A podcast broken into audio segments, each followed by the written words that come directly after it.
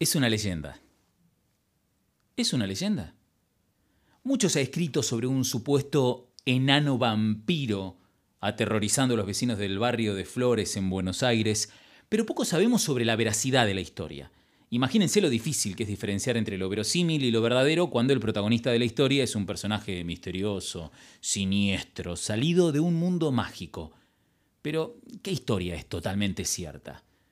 A finales de la década de 1970, el Circo de los Ares, el más famoso de Rusia y del planeta, llegó a la capital argentina para presentar su fabuloso espectáculo. Entre sus animales traídos de tierras lejanas, malabaristas, contorsionistas, acróbatas y payasos, estaba Belek, un llamativo enano húngaro. Belek se destacaba por su energía dentro de la pista del circo como fuera de ella. En la troupe se rumoreaba que el enano salía por las noches y regresaba al alba, mientras que durante el día asumía las responsabilidades impuestas por el coordinador de la compañía con unas ganas asombrosas. La carpa del circo se había instalado en la zona del viejo gasómetro de la Avenida La Plata, en Boedo. Dentro de ella, las familias sentían la emoción propia del vértigo de un espectáculo centenario que había conquistado los corazones de los ares. Pero no todo era majestuoso y perfecto.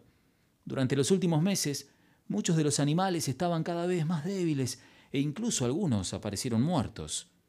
Una noche, el director del circo, Boris Love, escuchó sonidos extraños. Con la complicidad de la oscuridad, sigiloso como uno de sus tigres, el ruso caminó hacia donde provenían los ruidos. Llegó hasta el sector de las jaulas y lo que vieron sus ojos lo horrorizó para siempre. El enano Belek mordía a una monita. Entonces Boris relacionó la debilidad física y pérdida de sus animales con la vigorosidad de Belek. El enano era un vampiro. De inmediato lo expulsó, decidió levantar la carpa, dejar la ciudad y en ella abandonado al monstruoso enano vampiro. Belek quedó vagando por el barrio de Flores y ocupó una casa abandonada. A poco de la retirada del circo, los vecinos empezaron a notar sucesos extraños. Algunas mascotas morían repentinamente. Los pájaros aparecían tiesos y secos sobre las veredas. Cuando comenzaron las preguntas y las respuestas lógicas no aparecieron, el rumor hizo lo suyo, completando ese vacío insoportable llamado incertidumbre. Pero un día, el pequeño hombre entró a una casa y atacó a un matrimonio de abuelos. Mientras mordía a la mujer, su aterrado marido escapó para pedir ayuda. Así comenzó la cacería de Belek en Flores. Lo atraparon, eso dicen, mientras caminaba junto a un potrero donde se jugaba un picadito de fútbol. Al reconocerlo, los jóvenes ya advertidos del peligroso vecino cortaron la red del arco, lo corrieron y se la arrojaron como hacían los gladiadores sobre los leones en la arena del Coliseo romano.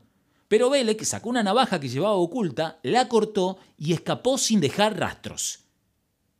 Desde entonces, algunos comentan que nunca más se supo de él. Otros, que murió en la casona abandonada donde se ocultaba. Y la mayoría afirma que ese día trepó los muros del cementerio de Flores y se escondió en algún ataúd entre los muertos.